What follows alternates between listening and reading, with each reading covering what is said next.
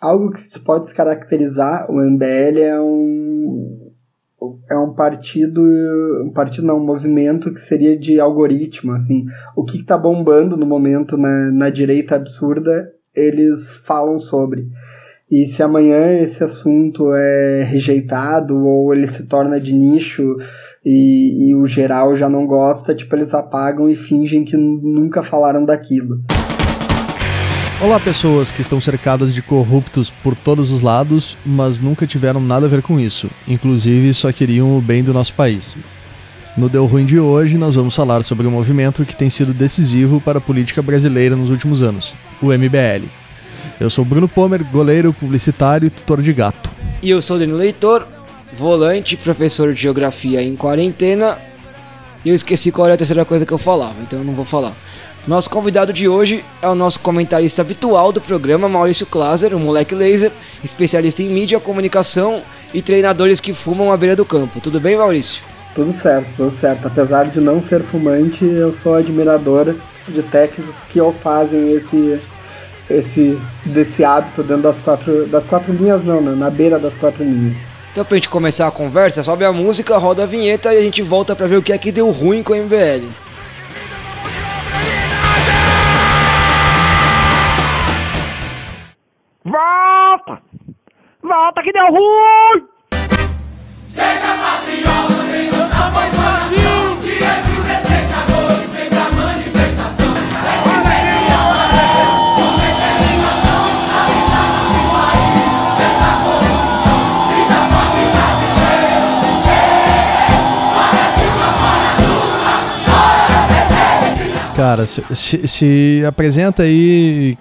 diz para os nossos ouvintes quem tu é, de onde veio, para onde vai. Bom, sou Maurício Klaser, vulgo alter ego, moleque laser no Twitter, procurem lá. Tudo por causa de um dos meus pais que me batizaram como Maurício Luiz Klaser, não é por causa de outra coisa. Isso aí é o segredo do, da arroba, mas sou publicitário de formação, infelizmente e trabalho na área de monitoramento de redes sociais, então juntei a, o trabalho com, com o estudo para estudar e, e, e, dar uma devida gastrite de ler as coisas que o MBL fez ao longo do tempo. Mas meu interesse nesse tema, a maior parte, foi que, bom, 2000, até 2016 era muito claro o que, que o MBL é, era e o que, que ele queria. Ele queria derrubar a Dilma e ele era contra a corrupção, né? Eles eram muito sistematizado o que, que eles queriam. Mas eu passei a olhar o que, que, que, eles foram fazer da vida depois de que esse esse primeiro essa primeira missão deles infelizmente foi, foi concluída. Para a gente começar a entender essa galera, é, o MBL é Movimento Brasil Livre.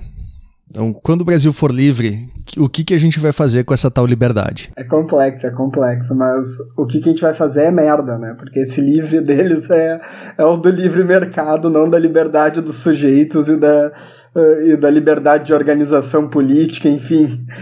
o livre deles é, é, é só o dinheiro que circula, e como a gente viu, o dinheiro circulava em quantidades absurdas, né?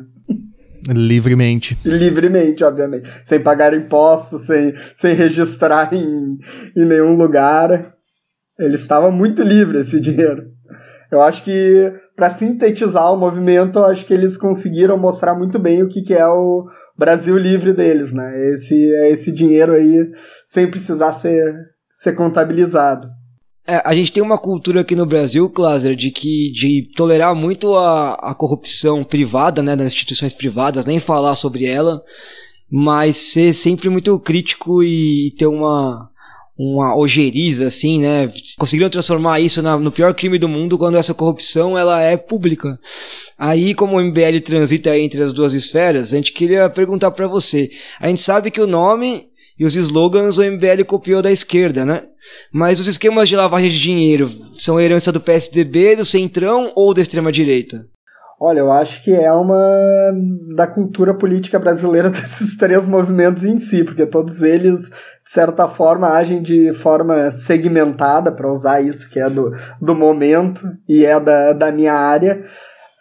Cada, cada espectro esse do seja a extrema-direita, seja os tucanos uh, limpinhos e cheirosos, seja o centrão, todos eles atuam em nome do mesmo objetivo, né? Mas cada um pegando um segmento de público eleitoral, por assim dizer. Então, então eu acho que eles pegaram um pouquinho de tudo, assim, uh, nesse movimento, até para trazer um pouco da onde é que surgiu esse o MBL, né?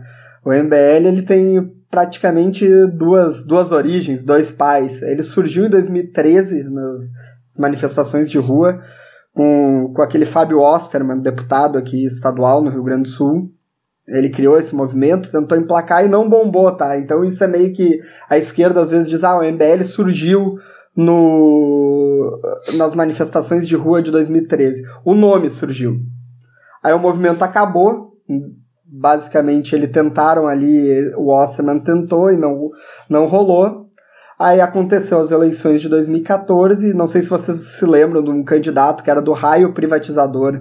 Lembro. Infelizmente eu lembro a equipe dele inteira era o era o pessoal que hoje é da MBL, aquele Renan, o, o Kim Kataguiri, esses caras tudo fizeram a comunicação dele e após o, o, as eleições, é, como eles viram que mesmo com a vitória da Dilma havia um, uma como o Merval falou, né, ganhou, acabou as eleições, ele já falou que o país estava dividido.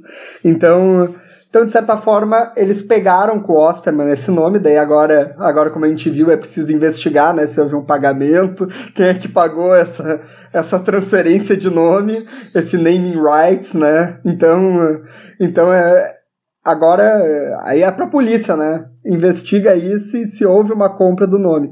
Mas o movimento em si, esse que, que hoje avacalha com o debate público em si, é, ele surgiu em pós-eleições de 2014 a partir da campanha do raio privatizador. Já o nome é do deputado do Novo, uh, Osterman, que ele é agora no Rio Grande do Sul, por sinal, contra né, a reforma tributária.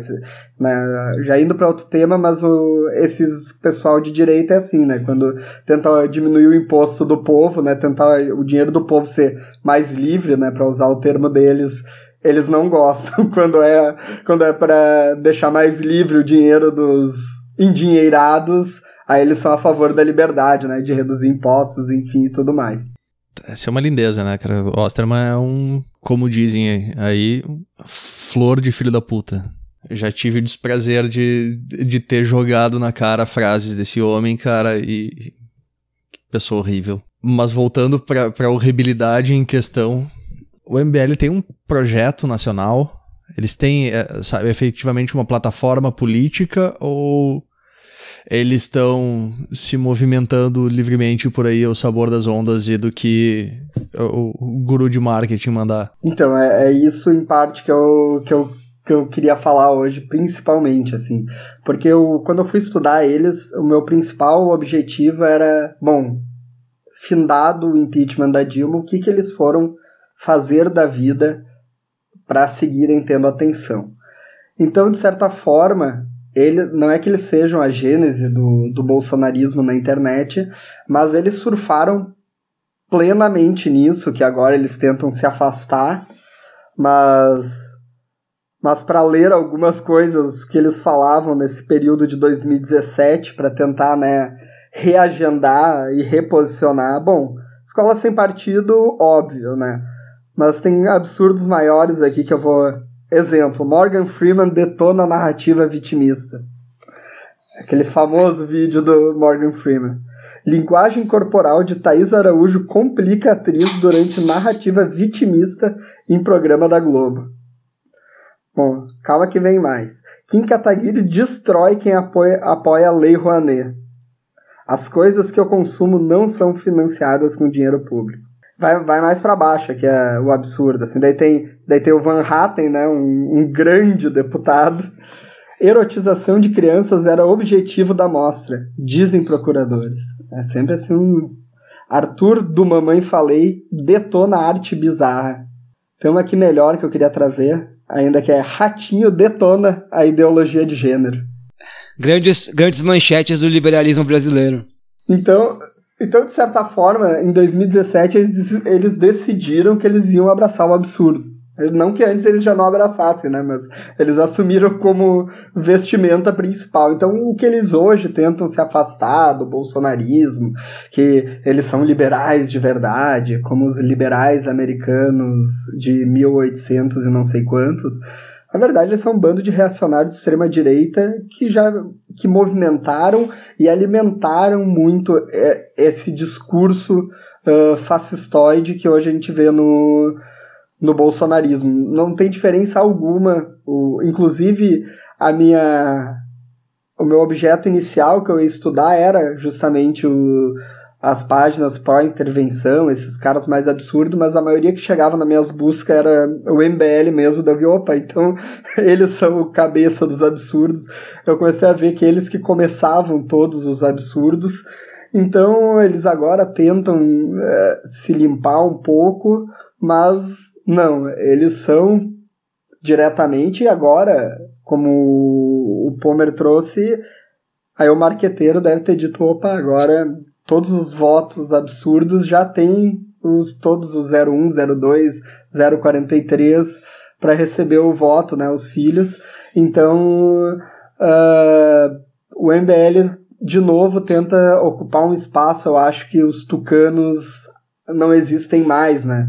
Então eles tentam ser os novos tucanos liberais limpinhos, cheirosos e intelectualizados, que é uma baita mentira, porque eles não são nem intelectualizados, nem limpinhos e cheirosos, como, como mostrou a operação na sede deles.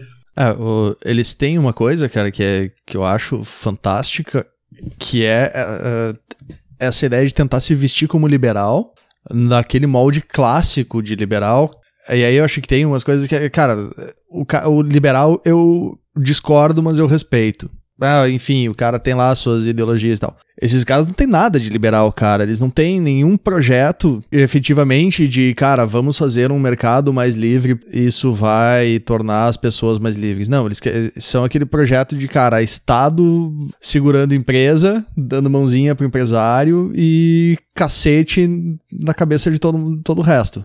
E foda-se. Tolir qualquer tipo de, de movimento pró-direitos de minorias, que nem aqui um exemplo, o, o grande Fernando Holliday propõe decreto legislativo que acaba com tribunais raciais do Haddad na prefeitura de São Paulo.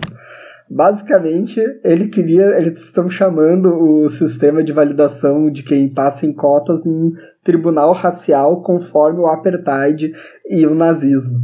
É esse tipo de falácia que os caras trazem pro, pro debate público e trouxeram, enfim, e ainda trazem. Né? Eles, eles tentam agora transformar uma. Que esse, é porque o bolsonarismo é tão absurdo que eles tentam parecer menos absurdo. Segue, só que o problema é que a régua do absurdo foi tá muito alta e parece que eles não são absurdos, mas eles são absurdos demais.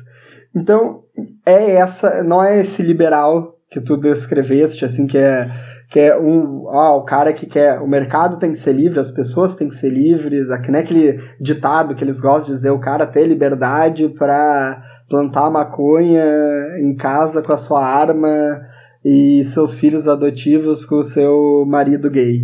É, esse é o que os liberais ideais transformam no, o MBL não é isso, tu pega, eles atacam qualquer minoria, que nem isso dos tribunais raciais, em termos de cotas, eles atacam liberação das drogas, eles atacam uh, LGBT sistematicamente, até o que eu peguei, quem mais falou de ideologia de gênero em 2017 foram eles, então é algo que hoje tu vê no Olavo de Carvalho, tu vê no, no Bolsonaro falando, a Damares falando isso, mas quem foi o principal propagador Uh, não dá para esquecer que a principal bandeira deles foi o Escola Sem Partido, né? E o Escola Sem Partido basicamente tinha como vetor principal, além da doutrinação né, dos professores, eles têm, o, eles têm a ideologia de gênero, né? Que as crianças, todo mundo vai se tornar vai, vai mudar de sexo, vai fazer cirurgia de mudar de sexo com 14 anos, porque é isso que eles botam nas publicações deles.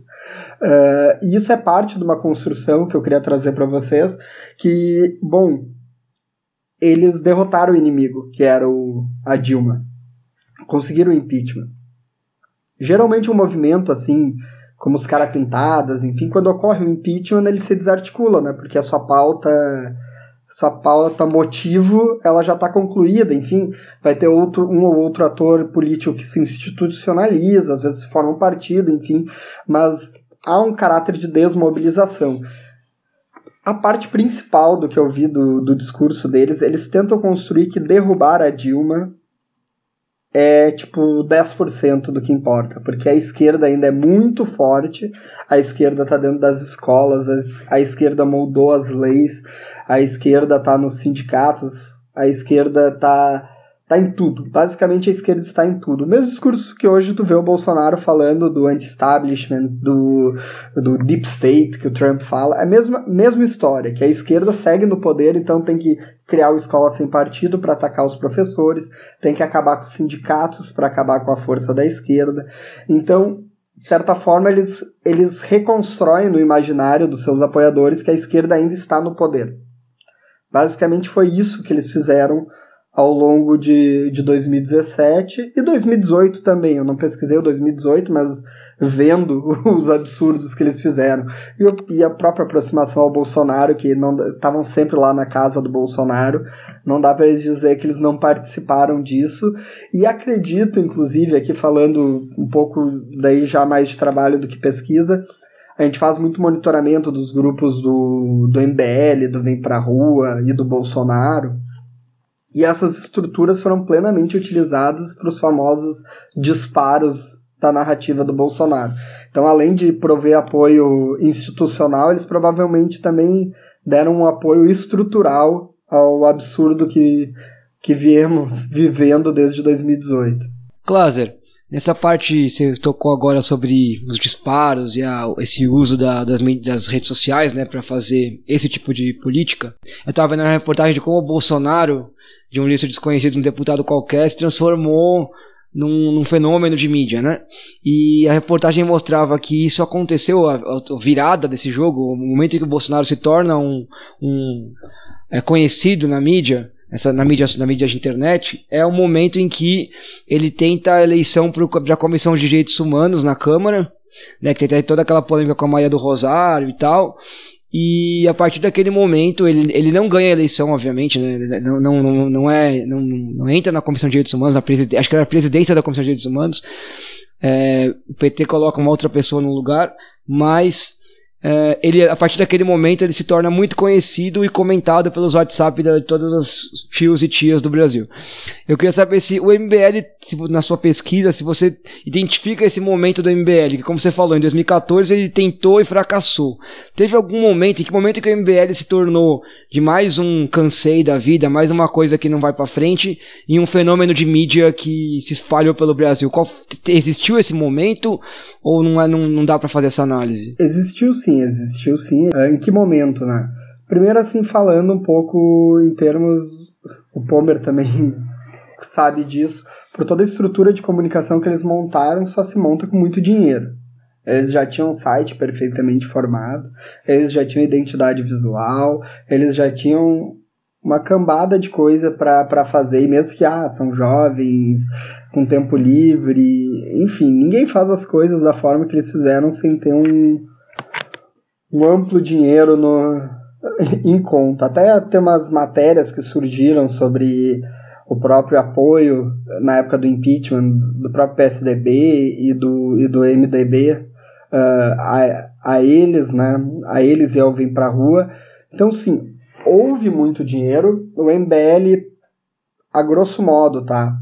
Uh, passando um pouco do que, que como eles se estruturam, tá? O MBL ele tem uma estrutura basicamente tripla. Eles têm em cima, eles têm aqueles estudantes pela liberdade, que é quem recebe muito, é um movimento muito forte nos Estados Unidos. Aqui tem uma, uma, uma, uma presença importante, mas esse é quase que o núcleo assim onde se financia a parada.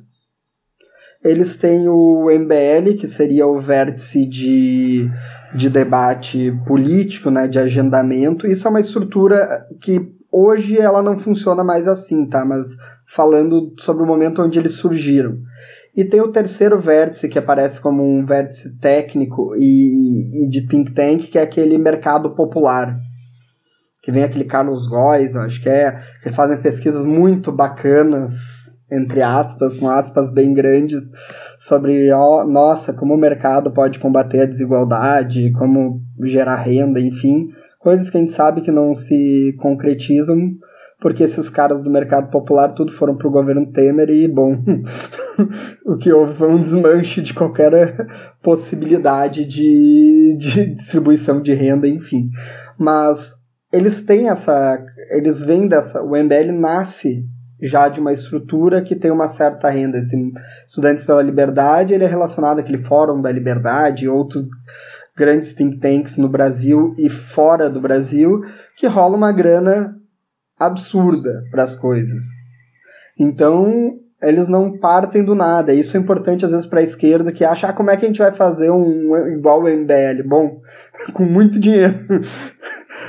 com muito dinheiro ou com muita gente se esforçando para, enfim, constituir essa mesma rede, essa mesma lógica.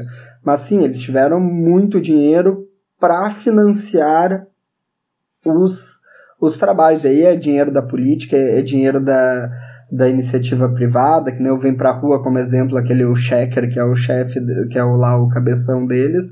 O cara é milionário, enfim, ele botou dinheiro do seu próprio bolso porque ele sabe que o investir em movimento político tu tem retornos econômicos. É só tu ver que em toda crise o 1% fica mais 1%, né? fica 0,5%. Isso como, eh, eles, os mais ricos se tornam ainda mais ricos.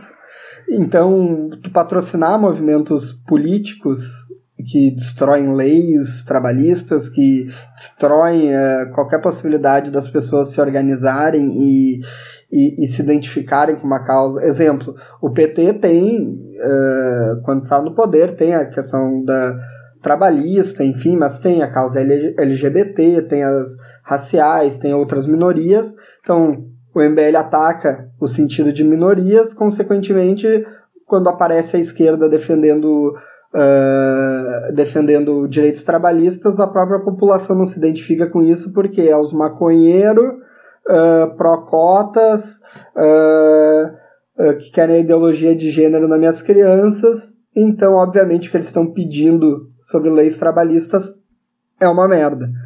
Então, de certa forma, é, um, é muito lucrativo tu investir em, uh, em movimentos políticos de direita no Brasil. Isso, e, e, com efetividade, né? Porque em 64 houve isso e em 2000, a partir de 2014 houve isso de novo e, e deu o mesmo resultado. Só mudou as plataformas. 64 era rádio, uh, a partir de 2014 era internet, mas não difere em nada a lógica. Agora, nessa questão de como o MBL coloca a discussão, que eu acho que é algo fundamental para a gente entender o que o Brasil está passando nos últimos 10 anos, digamos assim. É, primeiro que né, colocam o PT como se tivesse sido um governo efetivamente de esquerda, e às vezes já põe como extrema esquerda, que é o puro suco do olavismo, né, cara? Que é o, a ideia do marxismo cultural, que a esquerda tá dominando a sociedade em todos os pontos e que a gente precisa parar isso. E aí e, eu acho de novo legal voltar nas contradições do liberalismo deles, porque as ideias de liberais, cara, que estão lá dentro do, desses projetos de governo, eles são absurdamente contras, contra. É que a, a, própria ideia de liberdade de organização popular e tal tá, tá lá e eles dão um jeito de subverter isso como se qualquer coisa organizada que não fosse um sindicato patronal fosse comunismo. Tem como elaborar um pouco disso? Como é que se, se, destruiu esse discurso, cara, porque o que eu vejo, que eu sempre vi isso desde, sei lá, quando era piada no Orkut, foi o Olavo e mais meia dúzia de retardado falando desse tipo de coisa. Sim, é o Olavo, o Constantino e aquele Felipe Moura Brasil, assim, são meio que os, os grandes interlocutores desse lixo. são os caras que que que transformam o, a esquerda em um grande meio de poder. Até eu desenhei aqui ó, como é que eles constituem esse, esse panorama. Eles constroem a esquerda enquanto uma elite no Brasil, tá? A, a esquerda seria uma elite política, intelectual, enfim, econômica também, porque ela é financiada pelos Soros, por uh, quem for, uh, pelo Chico Buarque, que é milionário, é assim, eles transformam essas figuras. Uh, aí a esquerda teria meios de dominação, eles constituem a mídia, porque a mídia é de esquerda, a Globo é de esquerda, a, Veja é de esquerda, todo mundo é de esquerda, né? Todo mundo é de esquerda. Uh, eles derrubam a Dilma também com o intuito de, de confundir as pessoas e tomar o poder de outra forma. Eles têm os artistas, né? A esquerda tem as, os artistas, o Chico Buarque, tem a Thaís Araújo, Lázaro Ramos, grandes figuras da esquerda, segundo o MBL, com capacidade assim de organização popular absurda, segundo eles. Aí tem, obviamente, os partidos políticos, que também eles sempre desenham como muito fortes. Tem os sindicatos e tem os professores. Essa é, assim se constitui a elite política brasileira na cabeça deles, política, econômica e social. Aí a esquerda, por eles, ela é desenhada, ela usa de estratégias como a ideologia de gênero, obviamente a doutrinação comunista, a cooptação de jovens, a captação de recursos do Estado. Então eu pago os impostos para financiar a esquerda, assim que eles constroem. A esquerda também usa muito de violência, então eles usam muito, muitas imagens de manifestações que os caras do MBL tomam uma surra. cara, Arthur Duval apanhando é sempre uma imagem bonita de ver, cara. Tá, eu, eu chego a defender o PCO nesse momento. Eles trazem muito também ajuda financeira para ditaduras estrangeiras na, na, concepção deles, então tem uma, uma transferência de renda para ajudar o comunismo internacional. Tem a própria corrupção, eles aí em 2017 a corrupção aparece muito marginal como forma de, de financiar a dominação comunista. A corrupção não é mais o, o cerne da coisa, mas é apenas uma parte das estratégias da esquerda para se manter no poder. E tem a censura, que a esquerda, a partir do politicamente correto, ela censura os outros. Mas não, eles que vão no Queer Museu lá, eles que vão fechar as coisas, mas não, eles falam que a esquerda, a esquerda censura qualquer tipo de debate público, nem um exemplo que eles trazem, que eles invadem um debate sobre o, o Queer Museu, e, diz, e eles são expulsos, né? E daí eles dizem que foram censurados. É, ao longo de 2017 é muito comum eles invadirem palestras de, sobre feminismo, sobre questões LGBT. Tem vários vídeos deles invadindo para falar absurdos, serem expulsos e falarem que foram censurados. Então a academia não é um espaço que teria que a voz de direita teria espaço, mas é que os caras chegam esculachando, basicamente isso. Eles, eles provocam a sua própria expulsão e eles chegam num, de uma forma que é a única estratégia é expulsar, né? Porque se eles ficam, eles ficam avacalhando também. Então, eles provocam a, a sua expulsão do local. Então, a grosso modo, eles constroem essa ideia a partir do marxismo cultural, enfim, que a esquerda no poder é muito mais do que a esquerda na presidência e sim a esquerda já está emaranhada na sociedade brasileira como um todo, principalmente por esses atores que eu falei políticos, que são os meios de comunicação, a Globo, que é comunista, os artistas são comunistas, os partidos sindicatos, obviamente, e os mais malvados, que são os professores, né? Esse sim deve ser treinado em Cuba Uh, eu não sou professor, mas imagino que quem faz um curso aí de história, enfim, quando conclui o curso, ele recebe um treinamento de uns três meses em Cuba para ensinando a atirar, ensinando a doutrinar crianças. Espero que tenha isso, porque isso me faria, faria fazer uma licenciatura aí, uma, uma graduação buscando ser professor, porque que é interessante nesse momento ter esse, é, essa questão no currículo. Acho que, que seria importante para melhorar meu currículo. Lendo o que eles escrevem, eu imagino que isso exista, né? Não sei se, se o Mandy passou por esse treinamento ou o Pomer, mas gostaria de saber se que existe e quero que exista. É, tem uma coisa que a gente falava, comentava, uma resposta que eu achei nas mais geniais na época que o Escola Sem Partido tava bombando aí na polêmica, era assim, Galera, a galera que acha que a gente consegue convencer adolescente a sentar no pau, no pau um do outro. Eu não consigo fazer o moleque sentar nem na cadeira, velho. Então, pelo amor de Deus, o que, que, vocês, que, que vocês acham que é uma sala de aula, né?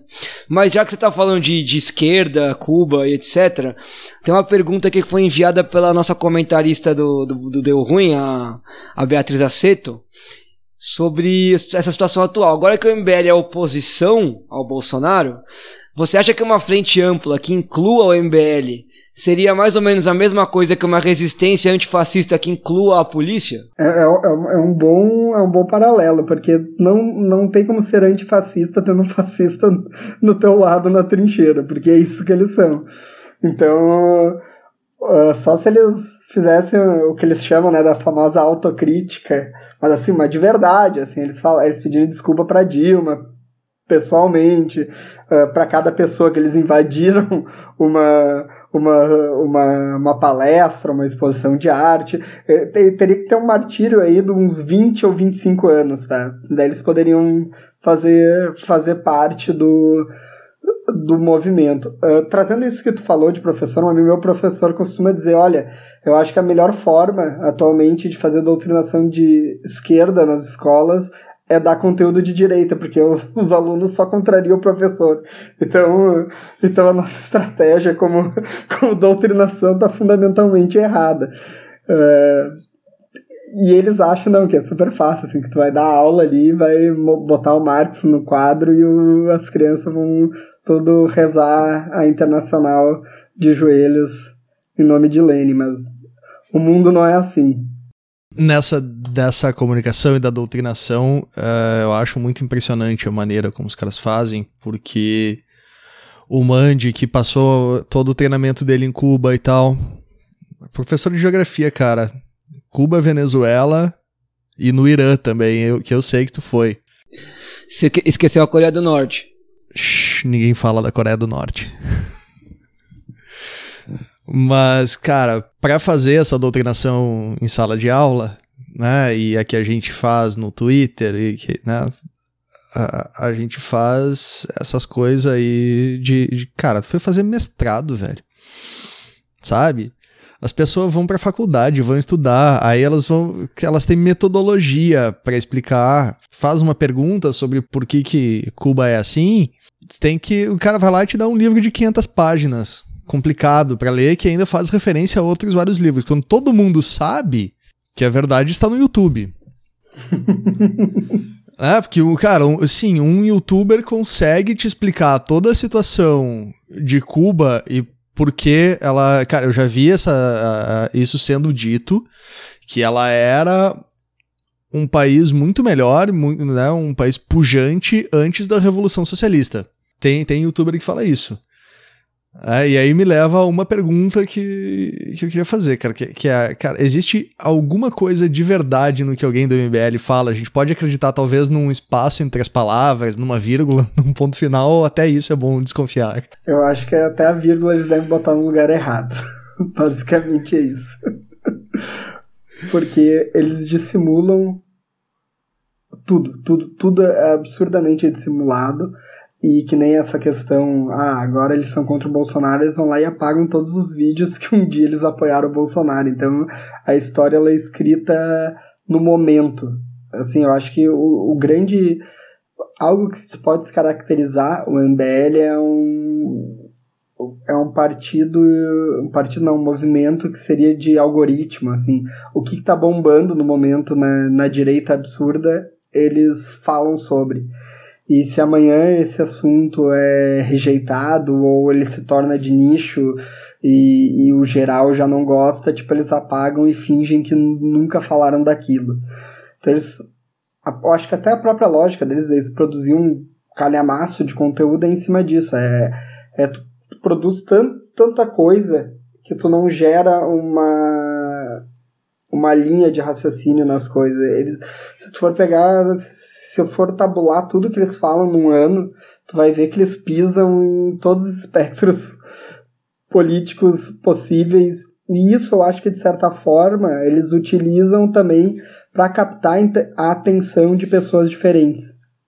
Ah, eu sou investidor da bolsa e escuto eles porque eles falam eventualmente sobre economia numa roupagem engraçadinha. Eu sou o tio ultrafascistoide que acho que os gays devem morrer, eu assisto. Eles falam mal de gays de uma forma engraçadinha e que eu posso passar para alguém porque eles não são tão absurdos como o Bolsonaro, sabe? Então, então de certa forma, eles, eles trazem o que a população uh, quer. É interessante, eu, estava vendo uma pesquisadora de, de internet que ela pesquisa esses movimentos do Olavo e, e outros, principalmente nos Estados Unidos, e eles é, o formulador dessas estratégias, o próprio Mercer e o Bannon, que tanto falam, eles partem de um pressuposto de que a sociedade ela já é conservadora, de direita, enfim, só não sabe. Na verdade sabe, né, no Brasil. Mas enfim, que eles precisam, uh, eles precisam politizar o conservadorismo, porque o conservadorismo não é um movimento politizado. Porque eu sou conservador, como o nome diz. Eu quero que as coisas se conservem, eu não vou me manifestar, eu não vou. Eu sou reacionário. Enfim, o progressista tem esse caráter de ter que mobilizar. Então eles partem extremamente de uma lógica de esquerda. Inclusive, um dos grandes caras que eles utilizam como base intelectual sobre estratégia política, não conteúdo político, é o próprio Gramsci que eles, eh, eles usam o marxismo cultural. O, os caras se chamam, os formuladores deles, é o gramscianismo de direita, o que eles fazem. Eles pegam as mesmas estratégias de organização de sindicato, organização de, enfim, de intelectuais, organização de tudo que puder numa sociedade para, enfim, uh, implementar o seu projeto, mas por uma lógica de direito. o, próprio, o próprio Olavo deu esses dias uma, uma entrevista, ele falava bem do Gramsci e ele falava bem do Lenin. Ele dizia que ele odiava o conteúdo do Lenin, mas que a estratégia política dele, que o que o, a própria ideia dele de ir para os Estados Unidos foi a mesma do Lenin sair da, da União da, da Rússia né, na época para ver as coisas de fora, porque é só possível pensar uma revolução, uma revolução de fora do país. Então ele admirava muito Lenin por, por isso e se inspirou no Lenin para se, se articular politicamente. Então esse é o absurdo dos caras, assim. Eles, eles utilizam muito da, da estratégia da esquerda. Isso, isso que é importante também saber. Eles usam, e é difícil manter a seriedade sem rir, do tal do conceito do gramscianismo de direita e o Olavo fã de Lenin, mas, mas é isso. O, o, nosso ouvinte aqui não tá vendo a cena da reunião, mas tá todo mundo passando mal. Com o nosso, o nosso Olavo fã de Lenin, que né, em breve, numa camiseta perto de você, a gente vai ter que fazer essa montagem. É a entrevista da BBC que ele fala isso. Eu, eu não sei se eu tenho estômago para ver a entrevista do Olavo, cara. Eu já vi algumas vezes, assim, eu tento como eu não tenho que trabalhar com isso, faço questão de não pesquisar. Eu me mantenho um pouco longe do, do que o Olavo. Eu não li também, eu só, eu só li esse trecho, eu dei uma de direita e só li a chamada e essa parte do texto que falava do, do Lane. Aí já. E aí tá usando o podcast aqui como se fosse um WhatsApp para passar adiante a informação que tu não conferiu. Não, tá conferido, tá checado, porque eu entrei no link e dei um Ctrl F Lenin. Leitura dirigida. Aí tu vai ver, deu Ctrl F Lenin e tu achou o decálogo lá. eu amo, cara. A, a, a, lenda do decálogo de Lenin é algo que eu, eu gosto muito, cara. Eu trago no meu coração. Porque é, cara, to, toda vez que alguém. Eu já não discuto mais com gente que, né, que acredita nesse tipo de coisa, mas mas já aconteceu, assim, tipo, sabe? Do cara vir lá e me largar, não, porque isso, é, acuse-os do que é, você faz e tal. E, e, tipo, cara, tem que chegar e dizer, velho, qual é a fonte disso? Onde é que o Lenin publicou isso, cara? Mas o melhor, a melhor coisa do decálogo de Lenin é que ele, exata, ele descreve exatamente as estratégias da direita, né? Exatamente, cara. Isso é que é o mais maravilhoso. Ele, o decálogo de Lenin, ele é exatamente a estratégia retórica da direita. Seria Lenin um liberal? Fica o questionamento para os nossos ouvintes. Seria Lenin um liberal? Cara, a direita nunca teve vergonha em, em usar a esquerda, intelectuais de esquerda para fazer propaganda. O Roberto Campos, o famoso Bob Fields, né, um grande pensador aí na época da ditadura de direita, é, citava Bakunin para falar do Estado. Tipo, o cara, é, enfim, vamos entrar na pergunta. Seria Bakunin um liberal? Se você perguntar pra alguma galera de esquerda, vai dizer que sim, inclusive. Cara, tem gente que se diz ANCAP, né, cara? Eu acho que toda pessoa que usa eu, eu, eu, inclusive, eu vou usar esse momento aqui para fazer um. para lançar um movimento que é. Não use mais a palavra ANCAP, cara, por favor. Não, sabe, quando alguém se chamar ANCAP, não replique. Chama de, sei lá, liberaleco, pirralho, é, qualquer coisa, porque quando tu usa isso, tá, parece que tá validando um cara que acredita num, num, anarquismo capitalista, cara. Velho, vai tomar no meio do cu, cara, por favor. Para com isso, cara. Voltando ao decálogo, ó, infiltre e depois controle todos os veículos de comunicação de massa. Não foi Porra. isso que, o que os grandes grupos de comunicação fizeram comprando os grupos de comunicação menores? Destrua a confiança do povo em seus líderes. Não foi isso que, que a direita fez nos últimos anos no país. Promova greves, mesmo que ilegais, nas indústrias vitais do país. Não foi esse o lockout que os empresários fizeram no país ali no eixo 2013-2015. Então, o, o decalo corrompa a juventude, é, é, é, o que a direita faz com o MBL. Divida a população em grupos antagônicos, isso aí o capitalismo faz muito bem, dif diferenciando trabalhadores, gerentes, uh, empreendedores, né? Porque o Uber é empreendedor agora, enfim, eles, eles não dividem a sociedade em em grupos sociais, né? não, não, é o capitalismo que, que faz. Então o decálogo de Lenin podia ser decálogo de Friedman, decálogo de, enfim, de até Mises, qualquer um desses, se trocar e botar decálogo de Mises é verdadeiro. É mais verdadeiro, porque o do Lenin não vai ser tão verdadeiro assim. Esse, esse, é, esse é um dos pensamentos mágicos que eu mais adoro nesse discurso de direita liberal, né?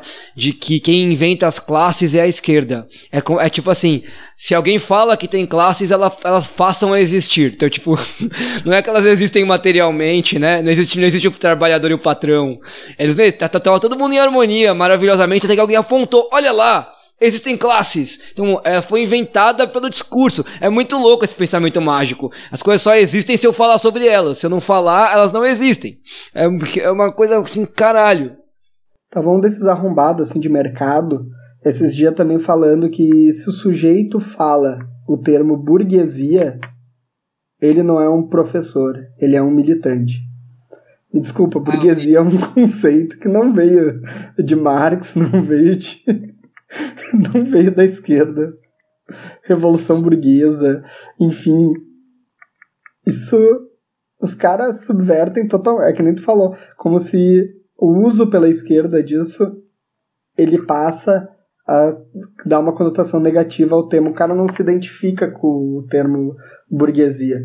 É, eu já vi gente que ficou indignada que ao perguntar o que era burguesia, falava, né, que era, enfim, profissionais liberais, falando da época de toda a formação uh, da burguesia, e a pessoa ficou puta porque ela estava sendo acusada de ser burguesa, e ela não era. Gente, não é um termo negativo ou positivo no conceito em si, e até no, no debate que se inseria isso, não era um debate de esquerda, era uma discussão sobre a Revolução Francesa. Tipo, tu não tem como falar da Revolução Francesa sem falar da burguesia. É que nem não falar da, da monarquia, dizer, não, não, monarquia não pode, não, monarquia é ruim, monarquia é a Revolução Francesa disso. Não, pô, é um conceito que tá dado. Mas já que a gente entrou nesse momento mais pistolagem aqui da, da conversa, envolvendo professores, né, uh, e educação, tem uma pergunta que o nosso ouvinte Felipe Sema mandou, e que é uma pergunta num formato meio de professor fazendo prova na escolinha para você, Cláudio. Você vai ter que responder. Que é assim: a pergunta é: você fuzilaria os membros do MBL todos juntos ou um por um? Justifique a sua resposta. Eu não gosto quando as coisas são muito rápidas, assim. Apesar de ser a favor do mata-mata, no caso do MBL, eu gostaria do pontos corridos, assim. A gente ia aproveitando cada domingo, tendo, tendo um. Uh, acho que a gente aproveitaria aí o, bem o calendário do ano aí tem, pode daí a gente define se a gente usa o calendário europeu ou ca, o calendário sul-americano de, de, de, competições. Aí isso teria que ser decidido por uma por uma comissão do, dos sovietes independentes do, do Brasil mas enfim eu prefiro nesse, nessa modalidade os pontos corridos ele, ele dá um, um aproveito assim melhor da, da situação. Até porque são, são muitos membros do MBL. Uma vez só, a gente ia perder aí o, o espetáculo que pode nos dar todo, todo final de semana. Tá bem justificado. Tá excelentemente justificado. Eu daria, daria uma nota 10 ali. Você, acho que a construção da resposta não ficou tão boa porque você não respondeu a primeira pergunta se era se você fuzilaria ou não. Mas aí Mas você. Tá respondido. Então, você ouvindo, lendo o resto da resposta, você subentende que a resposta é sim. Então foi, foi um bom recurso aí, um pouco discursivo para não responder sim ou não logo de cara. É que para mim o problema é o calendário. O, o, o sim ou não me parece ser algo que não entra em debate. É tipo tu, tu discutir se o amarelo é amarelo, sabe? Aquelas discussões são.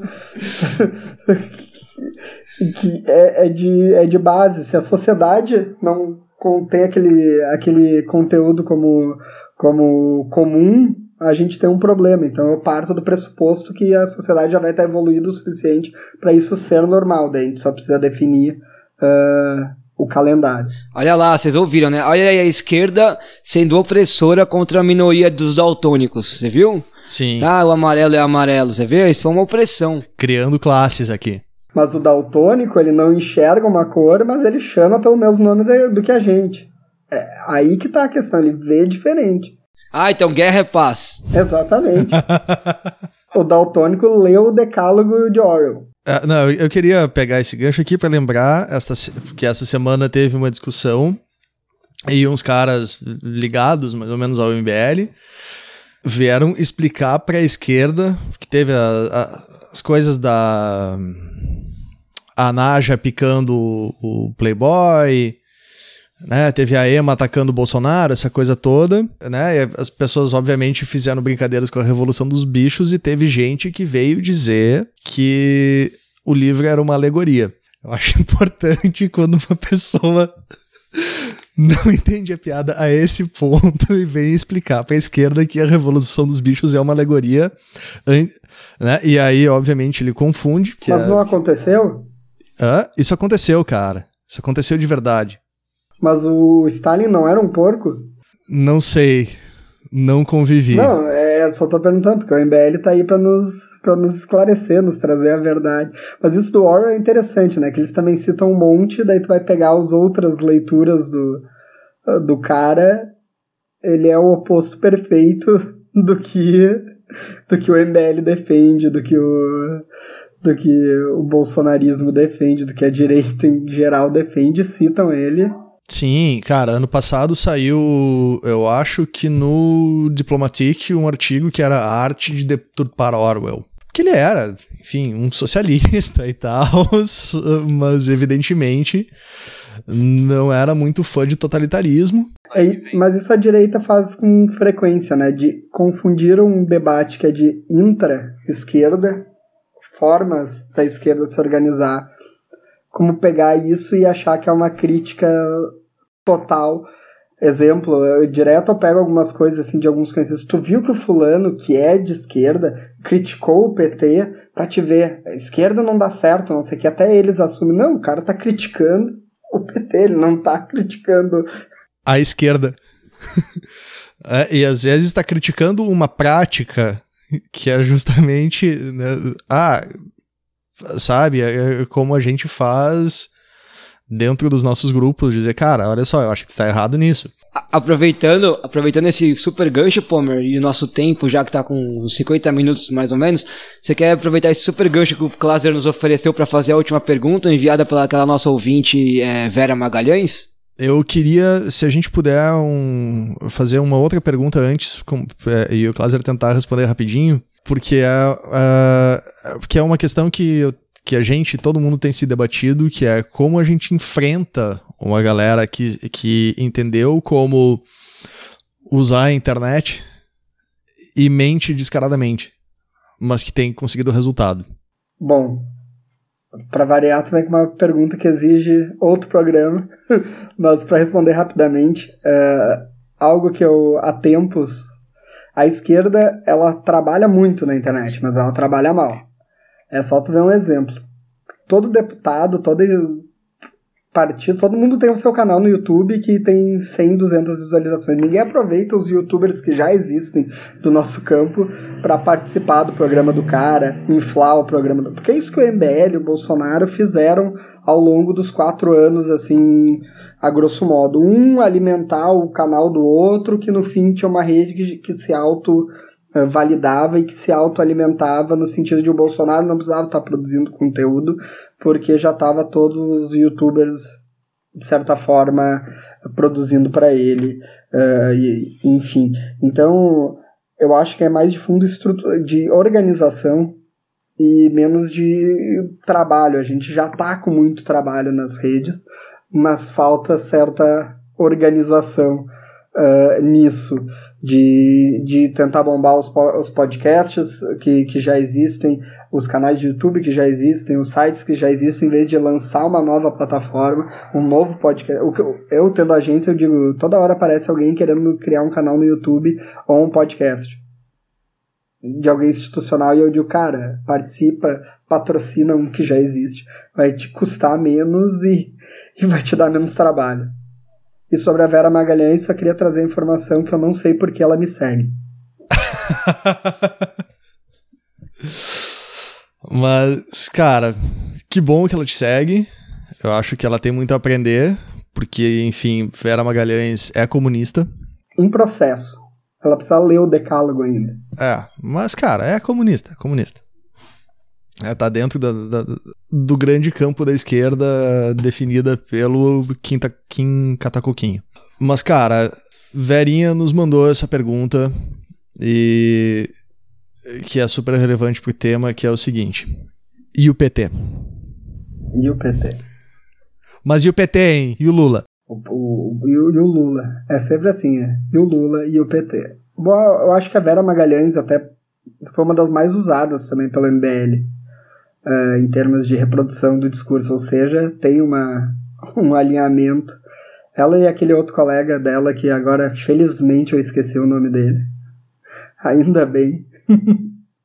Quer dizer que meu cérebro não está gastando mais neurônios com o que não importa. Mas eles editaram Olavo, eles citaram Olavo, eles citaram não diretamente, mas de forma indireta, para depois dizer: e o PT? E o PT? Kláser, Queria agradecer sua participação, é, dessa vez como entrevistado. Muito bom ouvir um pouco sobre esse processo do MBL, deixou muita coisa para pensar na cabeça. E aí abrir para você dar suas considerações finais, quiser indicar links, canais, leituras, fica à vontade. Bom, para finalizar, eu acho que tra vou aprofundar essa questão, a questão, a penúltima pergunta, eu acho que o grande desafio da esquerda nesse ciclo é, é uma forma de um inflar as coisas dos outros, se, se validar, se, se dar espaço e principalmente quem está institucionalizado participar dessas plataformas independentes, enfim, para com que o domínio das redes seja pleno. Porque se tem algo que a direita fez nesse processo foi o que eles chamam de contranarrativa da esquerda. Agora é a nossa vez de criar uma contranarrativa. Mas tu só cria uma contranarrativa a partir de meios extraoficiais. Não consegue a partir de um partido, de um sindicato, de um movimento institucionalizado gerar uma contranarrativa, ainda mais numa situação que os movimentos de esquerda são vistos pela sociedade como algo negativo. Então, é importante sim sair dos meios institucionais, até aquilo que a gente falou também um pouco sobre dar o espaço pro, naquele outro papo sobre o, nem o break dos apps, dos caras tomarem a frente disso e nós darmos o suporte e ajudar a, a disseminar a informação deles, uh, com forma de ampliar o debate na sociedade e, e construir isso que eles destruíram. Então a minha, a minha mensagem é mais no. Minha finalização é mais sobre o que fazer, agora para citar também o cara que o Olavo é fã, Lenin. E com isso a gente chega ao fim desse Deu Ruim, onde tentamos desvendar um pouquinho da teia e, da, da e, e livrar o MBL da, das mentiras. Nós vamos deixar alguns links aqui na descrição do episódio para quem quiser ler. Leiam Orwell, não achem que ele está criticando uh, que ele é um direitista por criticar o Stalin, por favor. Uh, se informem, passem informação de qualidade adiante. Né? Não acreditem no decálogo de Lenin, eu peço. E queria deixar um agradecimento à Rádio Sense, que hospeda o podcast. E mandar um grande abraço pro Diego, que está se recuperando do acidente que ele sofreu. Mande. É isso, gente. Eu reforço aí a, a, as palavras do, do, do e do, do Pomer, né? Que estão ressoando o grande ensinamento do mestre comunista E.T. Bilu, né? Busquem conhecimento. Que é mais ou menos uma forma de dizer, não acredite em tudo que a sua tia te manda no WhatsApp. É, mesmo que tenha assinado como Clarice Lispector. Então, a gente volta com Deu Ruim semana que vem na forma boletim. E esperamos que com péssimas notícias para continuar podendo pistolar e tirar da gente um pouco o ódio que a gente sente desse momento de merda que estamos vivendo. Um abraço.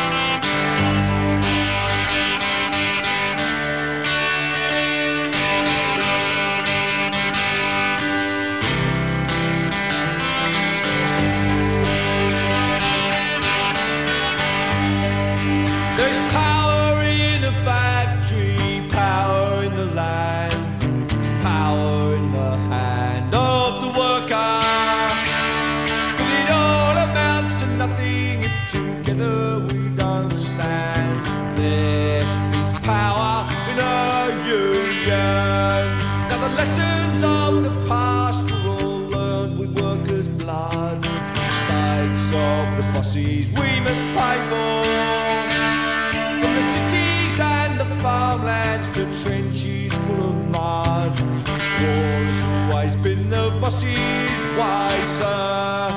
The union forever defending our rights. Down with the black label workers unite. With our brothers and our sisters from many far off lands. There is power in a union.